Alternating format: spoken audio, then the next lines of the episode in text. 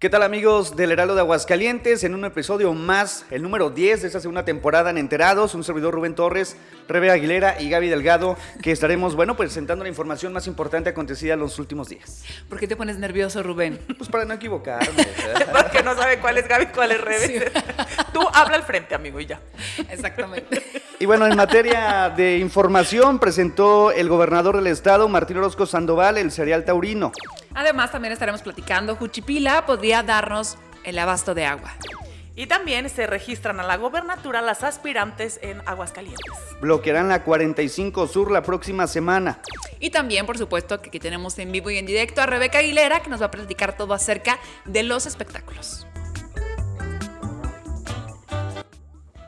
Y bueno, pues ya estamos ya a semanas de que ya de inicio esta Feria Nacional de San Marcos en su edición 2022, que la verdad es que todos estamos como muy en la expectativa de cómo va a ser esta feria, de qué es lo que vamos a ver, porque por un lado tenemos de que se espera que esta feria sea una de las mejores eh, en este sexenio, cabe destacar, y por otro lado tenemos todavía el tema de cómo va a ser los protocolos, la, la reacción de la gente, ¿no? Como porque estamos obviamente ante el tema de COVID, pero ya estamos emocionados, ansiosos y por supuesto la parte taurina, que es como la cereza de esta feria, ya la dieron a conocer el día de ayer. Sí, el día de ayer el gobernador del estado, Martín Orozco Sandoval, presentó este serial taurino, el cartel taurino hizo un llamado a defender la tauromaquia como columna vertebral de la Feria Nacional de San Marcos, ya que hay factores que amenazan la fiesta brava y por ende la verbena. En el marco de la presentación del serial taurino 2022, dijo que todas las personas que forman parte del espectáculo taurino, incluida la empresa, los ganaderos, los toreros, las cuadrillas y todo el personal involucrado, si no cerramos filas, dijo, en torno a la tauromaquia, hay riesgos, advertía el propio gobernador al momento de presentar este serial. También dijo que la tauromaquia es una tradición de la feria y sin toros pues no hay feria en San Marcos, que la verdad es que tiene toda la razón. Dice que al rato no se podrá hablar de la mejor feria ya que su elenco principal que es el toro está amenazado. Particularmente en ese caso pues dicen que la, tauromaquia es historia, no es parte de la historia, nos guste o no, y funciona de tal manera, es parte muy importante para mucha gente que le gusta venir específicamente a los toros, así como hay gente que viene al palenque, hay gente que viene específicamente a las corridas de toros. Y el gobernador Martín Orozco también sostuvo que día a día parece que cuesta más trabajo armar los, los carteles taurinos y no es precisamente por falta de talentos, ni por la falta de voluntad, ni por la falta de la afición, que es bastante abundante, porque Aguascalientes tiene la mejor de México y no por nada aquí incluso hay más escuelas, de hecho, de, de tauromaquia que de fútbol. Los niños aquí es un fenómeno bien curioso en Aguascalientes que no te dicen, oye, yo quiero ser futbolista, como sucede en el resto de la República. Aquí te dicen, yo quiero ser torero. Qué susto ser mamá de un niño así, porque imagínate, yo creo que ellas viven con el alma en un hilo todo el tiempo. Dice que tampoco es como por falta de dinero, que es falta de que todos le bajemos una rayita e impulsemos la tauromaquia. Son declaraciones aparte bien fuertes. Y finalmente, pues reflexionó en la necesidad de una mayor defensa del toro por parte de los aficionados. Dice que ni las minorías ganan porque las mayorías no hablan, que por eso ha él particularmente recibido muchas críticas al manifestar esa opinión y justo se estaba pensando, ¿no? En todo lo que la gente puede hablar después de estas opiniones tan fuertes, pero que los taurinos de hueso colorado necesitan hablar más porque otros gritan más y amenazan además. Pues no podemos dejar de lado que Aguascalientes es cuna de toreros. Entonces, eh, digo, también obviamente se respeta a quienes también obviamente no están a favor de ese gusto, pero una cosa es que también, eh, una cosa es que no les guste y otra cosa es de que también eh, pues hagan cosas, o más bien mm, agredan, ¿no? A, a personas quienes sí entienden pues todo lo que es la taromaquia, ¿no? O sea, yo creo que debe existir este respeto por las dos, por los, por las dos lados. Y, pues bueno, yo creo que al final del día, pues también en temas em, económicos, cuántas familias no dependen también de todo esto, ¿no? Quienes, desde las personas que cuidan al ganado, las personas que hacen los trajes del torero, o sea, infinidad de familias que también viven justamente de, de este tema, ¿no? De la tauromaquia. Sí, hay que respetar ambas posturas, ¿no? Las personas que estén a favor de la fiesta brava, pues que respeten a quienes expresan su rechazo y viceversa. Aquí lo importante es que, bueno, pues está todavía Aguascalientes dentro de esos estados privilegiados donde la fiesta brava todavía sigue siendo una realidad Y bueno, pues en este sentido, ya esta presentación que hay carteles muy interesantes, incluso se aumentó el número de presentaciones de estos eh, toreros eh, para esta edición 2022, dadas las expectativas que hay, pues de retomar precisamente esta actividad y sobre todo también a dos años de que no hubiera verbena, pues la verdad ya en breve estarán comenzando también con la venta de boletos para estas corridas que eh, trae, pues ahora sí que figuras del torero de clase mundial también. Y bueno, pues esto va a generar también una importante derrama económica en las próximas semanas en Aguascalientes. Sí, le da también un plus a, la Feria Nacional de San Marcos. Digo, no, obviamente eh, no dudo que otras ferias también tengan su cartel de, de toros muy atractivo, pero yo creo que no se compara con el que tenemos aquí en Aguascalientes. Y bueno, pues ya veremos a ver cómo se comporta, que también está ahorita lo que son las novilladas, ¿no? Que empieza ¿Cuánto, ¿Cuándo empiezan las novilladas? ¿Ya empezaron? Ya, empezaron, Que también ahí es como, eh, también son muy atractivas. Eh, de un tiempo para acá se pusieron muy, muy atractivas. Es como un pre para la feria, ¿no? De hecho, muchísima gente va a, a, este tipo de, pues, de eventos. Y de hecho son hasta más accesibles, ¿no? Porque a lo mejor a las corridas o no alcanzas boletos o a lo mejor los costos son más complicadones. Si quieres entender y más o menos estar ahí en el, en el argüende y empezar en este mundo puede ser a través de las novilladas que ya empezaron. Efectivamente que los domingos ya nos tienen ahí todos enloquecidos. Algunos, digo, a mí no me, no me gustan, pero ya tienen algunos enloquecidos. Lo que sí es que pues soy buenísima para andar en el argüende y el ambiente sí me gusta mucho, que es pues ahí irte a aventar pues unos traguitos de agua de limón, por supuesto. Y además, por ejemplo, que hablabas de la derrama económica, ¿no? Es que es todo, porque para ir a una corrida de toros necesitas un outfit especial. Ah, claro. Entonces es comprar el sombrerito, que todo te lo venden aquí justamente y afuera de, de esos lugares, los paliacates, todo, todo, todo un concepto que está padrísimo y que sí genera muchísimo dinero para, para nuestro precioso Aguascalientes y que sí, pues nos guste o no, hay un montón de cosas. Ahora está como de moda también pelear por todo. Me gustaría, de hecho, la próxima vez que suceda, si hay una marcha o algo, no es que las esté convocando, pero si hay una marcha en contra de las, de las corridas de, todo, de toros, me gustaría que fuéramos a investigar y a preguntarles así uno por uno de, a ver, ¿tú por qué peleas? No, pues es que pobre del toro, pero realmente no conocen la esencia tal cual de las corridas. Y no estoy diciendo que esté bien o que esté mal, les digo, a mí ni me gustan las corridas porque si lloro con el toro. pero no conocen por lo que están peleando o lo que están supuestamente defendiendo. Sí. Entonces eso no nos lleva a ningún lado. Es que también aparte eh, eh, hay mucha mala información acerca de, todo esto. Digo, obviamente te quedas con el, es que matan al toro, sí, pero como bien lo decía Rebeca, sí, pero también la esencia de, ese animal en específico, eh, como es el toro, o sea, todo eso es un arte. De hecho, dicen que es un, baile entre el, torero y, y el toro. Tiene su chiste. Lo que sí es que eh, preguntando a personas conocedoras de este tema de los toros, e incluso dicen que son más disfrutables las eh, novilladas porque tú ves a, tore, bueno, a novilleros, que ellos están obviamente ganándose un lugar para estar en la, en la fiesta brava, ¿no? En la grande. Entonces, obviamente, le ponen, bueno, muchísimas, muchísimas eh, empeño, muchas. Entonces, como que sí se disfruta más ese esa, ¿cómo se puede decir? Esa fiesta. Además, quizás hasta eh, efectivamente ah, ah, verlos en un inicio. Yo tengo un amigo que va absolutamente a todas. Fue recién la primera el pasado domingo. Y tengo un amiguito que sí va así a todas y que le encantan y también va a las corridas. Y estoy pensando en lo, con lo que dices, Gaby, que debe ser padrísimo si eres súper aficionado, ver a los, a los novilleros y decir, este tiene madera. Este de plano, pues que siga participando. Eh, debe ser bien padre y luego verlos triunfar, ¿no? Claro. me imaginé a un Joselito Adame de casa en las novilladas, ¿no? Quien lo vio en novilladas y dijo, este chavito va a las ventas directamente. Qué padre, es todo un tema y la verdad es que sí, pues es parte también de la feria, es parte de esta fiesta, así que pues ya está publicado aquí en el Heraldo de Aguascalientes, em, pues ya la, em, el cartel para que obviamente vaya viendo, vaya platicando con la familia, con los amigos, a cuál se va a ir y bueno, pues obviamente disfruten de esta fiesta brava. Y vámonos en más información. Bueno, pues eh, cambiando totalmente de tema, algo que está en la preocupación de todos los habitantes de Aguascalientes, en especial hablando en este caso, específico. Bueno, es eh, la falta de agua, un problema que no ha podido quedar resuelto en los últimos años. Hay escasez y esto ha iniciado a que se comience con un análisis porque podríamos eh, pues extraer agua de Juchipila. ¿Quién podría este municipio dotar de, del vital líquido Aguascalientes? Es una obra que va a requerir una inversión de alrededor de 16 mil millones de pesos y de esta forma se resolvería el problema de escasez de agua en Aguascalientes.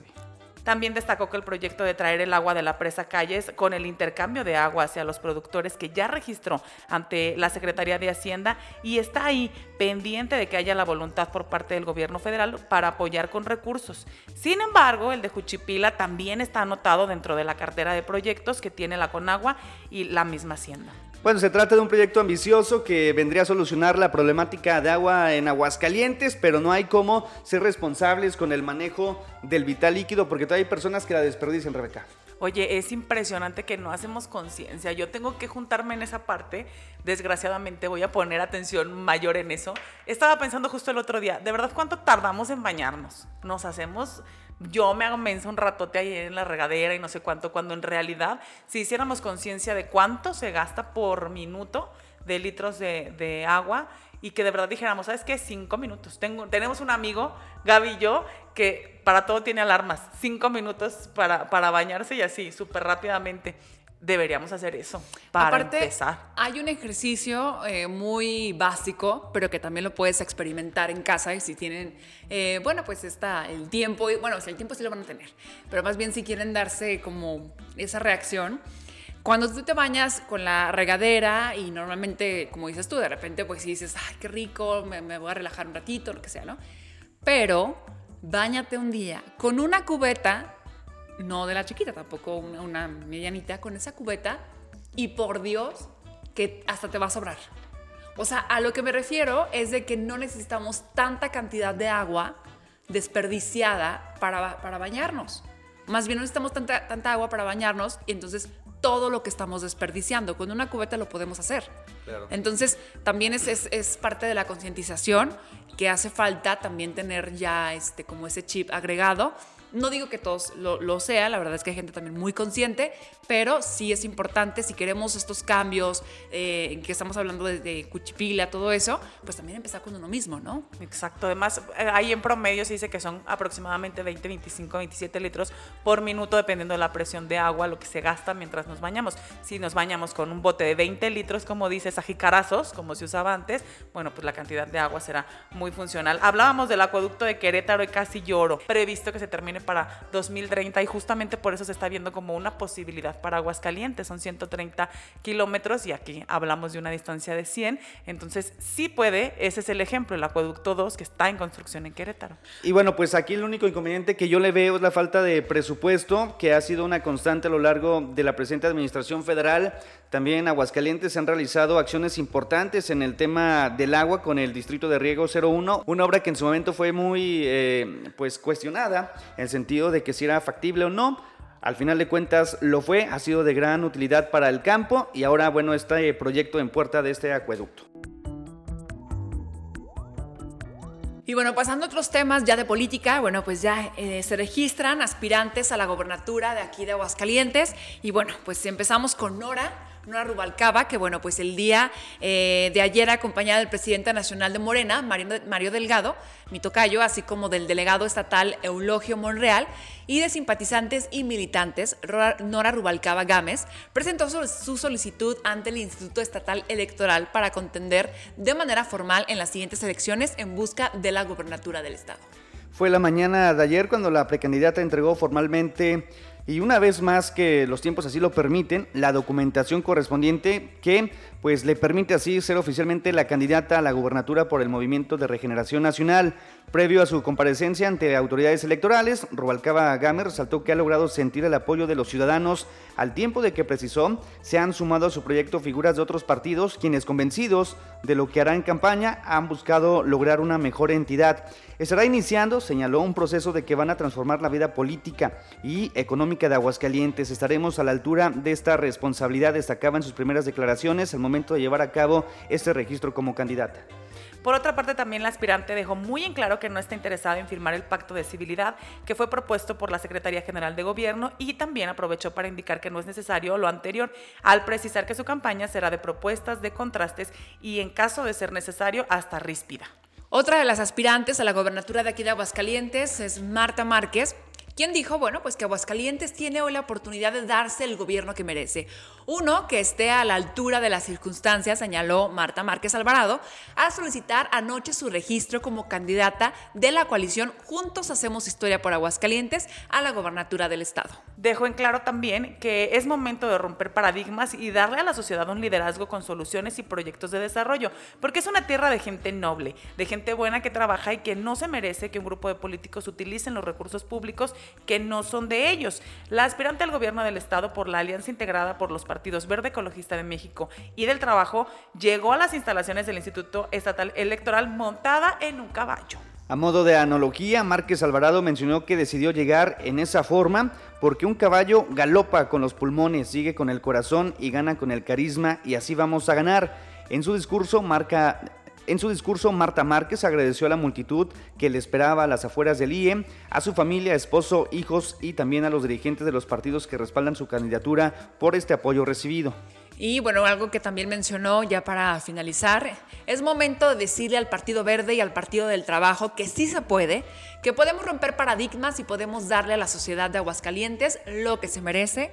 Esto finalizó la candidata Marta Márquez. Y tenemos también otra candidata, Tere Jiménez. Teresa Jiménez Esquivel, que se registró como candidata a la gobernatura por la coalición Va por Aguascalientes, que es encabezada por el PAN, por el PRD y por el PRI, ante el Instituto igualmente Estatal Electoral. En su mensaje, ella dijo que será la candidata de las ideas, de las propuestas y de las soluciones, encabezando una campaña que sea sensible a las necesidades que apremian al Estado acompañada del dirigente nacional del PAN, Marco Cortés Mendoza, y de sus homólogos del Partido de la Revolución Democrática y del Partido Revolucionario Institucional, Jesús Zambrano Grijalva, así como Alejandro Moreno Cárdenas respectivamente, y ante una gran multitud de militantes y simpatizantes que se dieron cita a la sede del Instituto Estatal Electoral, la banderada dijo que se registra una candidatura que representa los sueños, anhelos y afanes de la gente buena de Aguascalientes, así como la esperanza por encima del temor, la unidad del propósito, la concordia y las ideas señaló que está profundamente emocionada y absolutamente comprometida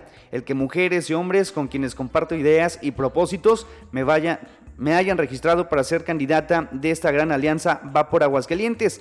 Es para mí el más alto honor que he tenido en mi vida, señalaba. También estableció que llegando el momento legal, realizará una campaña basada en la verdad, en el respeto y en el amor al prójimo. Apuntó que realizará una campaña que promueva la unidad entre todos, la concordia que la mayoría de los ciudadanos de Aguascalientes merecen y quieren, y ante el ataque, la denostación y las mentiras, responderá con la fuerza de las ideas. Ante el odio y el rencor, responderemos con la alegría y con el entusiasmo, con la esperanza y con mucho amor. Esto fue las palabras que mencionó. Voy a encabezar una campaña que sea sensible a las necesidades de todas las comunidades, de los barrios y de las colonias. Esto lo dijo Tere Jiménez. Y bueno, solamente para agregar, la mañana de este jueves también la candidata de Movimiento Ciudadano, Anayeli Muñoz, realizó eh, su registro ante el Instituto Estatal Electoral y será el próximo sábado alrededor de las 10 horas con 30 minutos, cuando también la candidata del Partido Fuerza por México eh, realice también su registro y con ello, bueno, concluya este proceso de entrega de documentación y ya en posteriores días la misma autoridad electoral va a avalar y va a entregar, bueno, pues ahora sí, en caso de que lo, crea, lo crea procedente, conforme a sus criterios, el registro que ya pues las posiciona como candidatas oficialmente. Será una contienda que debemos tener los ojos puestos en ella justamente para conocer qué variaciones hay en cuestión de género, ahora que todas van a ser mujeres, qué tantas, mm, digamos, qué tantos cambios habrá en sus propuestas y en su forma de hacer campaña. La verdad es que ese es un paso bastante grande hacia, eh, pues hacia México, hacia la política en México, hablando en específico, de que a lo mejor, no sé, todavía hace unos, no sé, 50 años, ¿no? A lo mejor era impensable. Era impensable que una mujer llegara. Empezábamos a votar. Exacto. Entonces, eh, ahora ya están, eh, bueno, pues ahora sí que haciendo su campaña para pues obviamente ya como gobernadoras de un estado. La verdad es que qué, interesante y qué bueno, pues obviamente, la, como dicen, las vueltas que da la vida, ¿no? Exacto, y revisaremos en estas campañas las competencias de cada una de las aspirantes para ver a quién queremos al frente de nuestro Aguascalientes. Que sean propositivas las campañas, que se tengan que denunciar lo que se tenga que denunciar, pero con argumentos, porque después solamente se convierten en procesos que llegan a guerra sucia, guerra de lodo, que no abona en nada y que al contrario, pues desmotiva a las personas al acudir a votar. Así que estaremos al pendiente de cómo va surgiendo pues este avance en campañas una vez que comiencen y comenzar el análisis de las respectivas propuestas. También tenemos más temas, más información y es que, bueno, pues para que usted vaya eh, pues organizando sus rutas, porque bloquearán la 45 Sur. Y es que afiliados de la Alianza Mexicana de la Organización de Transportistas, AC, en Aguascalientes anunciaron una nueva manifestación el día martes 22 de marzo a partir de las 7.30 de la mañana en reclamo a su pliego petitorio en el cual exigen múltiples demandas para los tres niveles de gobierno. Dentro de las demandas de Amotac se encuentra la presencia inmediata de la Guardia Nacional para vigilar carreteras derivado de los altos índices de hechos violentos en contra de los operadores de carga, así como también la mejora de las vías de comunicación, las cuales, a decir de los representantes de esta alianza, se encuentran deplorables. Son, bueno, estas eh, peticiones que eh, se han pues ya extendido en todo el país de esta asociación de transportistas que, al igual que hace un año, pues se estarán manifestando ya en este 2022 el próximo martes. Hace un año ocasionaron un caos total al sur de la ciudad al estar bloqueados, bueno, pues algunos carriles. En esta ocasión también lo van a hacer, ya lo están pues anunciando de manera anticipada. Me imagino que también al tener conocimiento las autoridades habrán de montar un operativo especial para que lo considere y tome rutas alternas para evitar llegar tarde a sus destinos. Eso es muy importante porque desde las 7.30 de la mañana estará esta manifestación, entonces bueno, pues obviamente tómelo muy en cuenta el próximo martes 22 de marzo. Todos modos, eh, en el Heraldo de Aguascalientes, que el día de ayer por, eh, empezó a publicar esta, esta, nota, ahí está justamente, eh, sobre todo a mí me sirvió mucho para saber más o menos como por dónde, qué, qué lugares ¿no? son los que van a impactar en cuanto al tráfico, para ir también haciendo como esa ruta y bueno, pues obviamente para que lo tome muy en cuenta, en el Heraldo de Aguascalientes, en la parte digital, ahí va a encontrar la, pues digamos como toda esta ruta que va a estar bloqueada. Así es, el próximo martes, Rebe. En temas también para el espectáculo y para relajarnos un poquito, porque la verdad es que pensar en un cierre de la 45, ay no, a mí me saca una cara más. Sí, claro. Pero bueno, lo importante es que puedan ser escuchados y que todos tengamos esta empatía, más allá de quejarnos, ¿ok? Se nos está avisando y tomar nuestras rutas y vías alternas, aunque hay gente que pues de plano ni puede. Pero pues lo que nos tiene ahora de cabeza también el tema de los espectáculos es El Último Rey, El Hijo del Pueblo, que es esta serie que hizo Televisa Univisión para homenajear Mm, oye, a Vicente sí. Fernández, un tema muy interesante que ha dado muchísimo de qué hablar. Bueno, es que hoy andamos de escándalo en escándalo en escándalo, qué bonito es esto. Oye, porque, este, bueno, yo conozco personas que no les encanta ese tipo de, de, de programas y dicen que con todo lo que ha visto de controversia ya se le antoja ver la serie.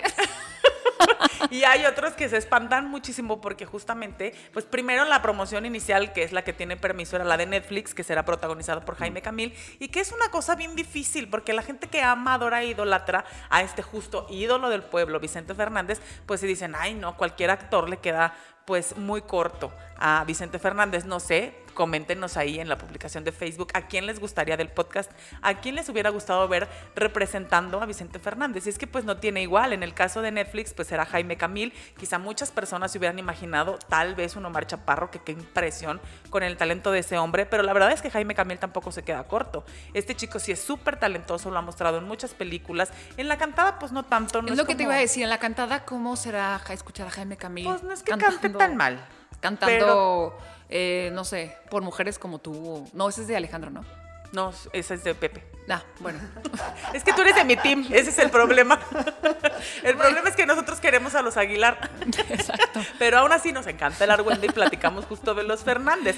Pero, por, por ejemplo, no, no, no me lo imagino así en grave en la penca del maguey tu nombre. Está como complicado. El título, al menos, a mí me parece sensacional. Como les digo, a mí me encanta andar peleando en estos temas, ¿no? Y yo la iba a hacer de emoción porque el verdadero rey, pues se llama José Alfredo Jiménez y ya hace mucho que lo perdimos. Entonces, así como de, el rey, yo sé que la, la canción del rey la hizo más famosa. Vicente Fernández, aparte por nuestra generación, pero es una eh, es un título que justamente es lo Sí, escribió con lo escribió José Alfredo José Alfredo Jiménez. Él era el verdadero rey. Sin embargo, el título es El último rey. El hijo del pueblo. Desde ahí, a mí que no soy de, de los Fernández, digo que no soy como fan de Hueso Colorado de ellos, me es inmensamente atractivo porque es real. O sea, Sí. se murió Vicente Fernández y se acabó porque desgraciadamente pues a nuestro querido Pepe no le ajusta, tampoco incluso a Alejandro Fernández. No. Y ni hablemos de los hijos. Leonardo está perdido en el espacio, Leonardo Aguilar, y bueno, por lo menos ese ya tiene dos, cuatro, cinco éxitos, ¿no? Pero si hablamos Las de Alex Fernández... Oye, no, ver, pero pues, entonces en noches. Televisa, en Televisa sí la van a sacar, quién va a ser el actor, cómo va a estar. Ya está, de Ya hecho, comenzó. al aire, ajá, ya comenzó. Había el chisme del preciso momento. es ¿Y justo quién es el Que la siguen a hacer. Eh, la, la van a continuar reproduciendo. El INPI ya dio su declaratoria final. Bueno, no final, hasta este momento una jueza ya dijo que sí la pueden eh, hacer porque no hay forma de que la familia de los Fernández, en este caso, doña Cuquita, que incluso ya hasta hizo un video donde dice que esto no es un homenaje, etcétera. Pero bueno, el actor que la, que la está haciendo es Pablo Montero, que también se está llevando una cantidad de críticas impresionantes porque como que la gran mayoría creemos que no le anda ajustando. No, no, no. o pues sea, yo Pablo pienso Montero. en Pablo ¿qué? Montero y no se me alcanza a olvidar la imagen de la A lo mejor Pablo está- Montero hubiera sido para interpretar a un Alejandro Fernández, por ejemplo. Pues yo creo que ni a ese.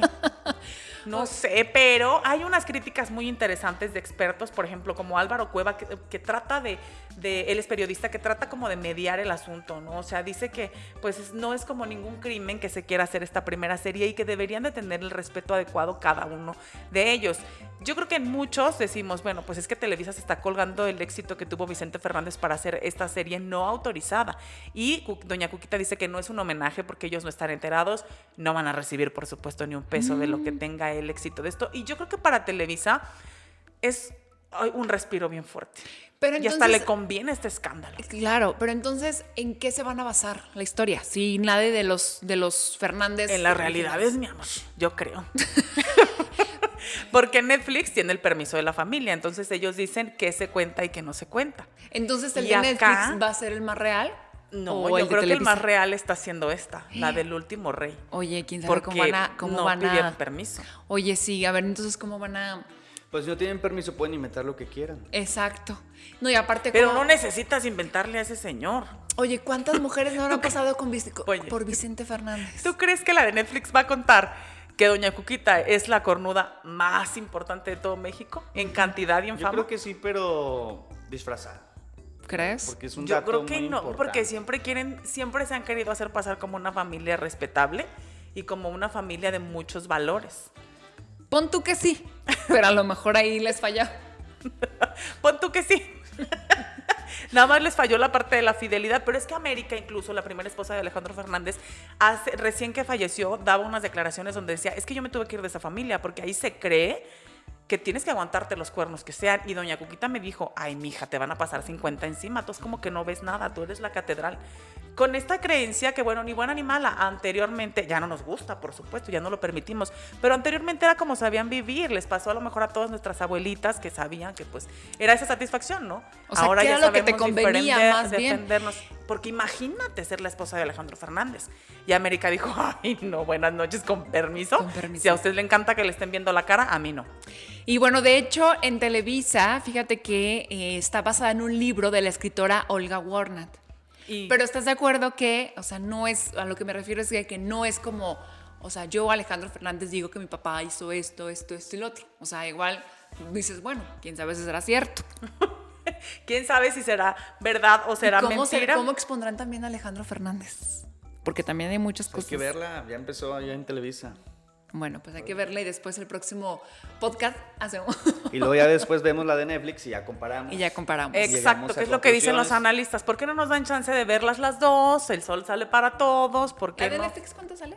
No tiene todavía fecha de, de cuándo va a salir tal cual, están en grabaciones. La gente, de hecho, que, de hecho, parte de la, como del grupo de ataque es justamente por la gente que está grabando con Jaime Camil. Ellos son los que más han lanzado como este hate, como dice la chaviza, hacia, hacia la producción de Televisa Univisión, que yo creo que esto les va a ayudar a seguir existiendo. Pues sí. Es que obviamente imagínate, si quien no nos volteaba a ver, yo por ejemplo, yo no sabía que ya estaba muerto. Eh, no, espérame. Ah. Que ya estaba la serie. Por supuesto que ya lo que quiero hacer el día de mañana es ver la serie. O sea, no perdérmela.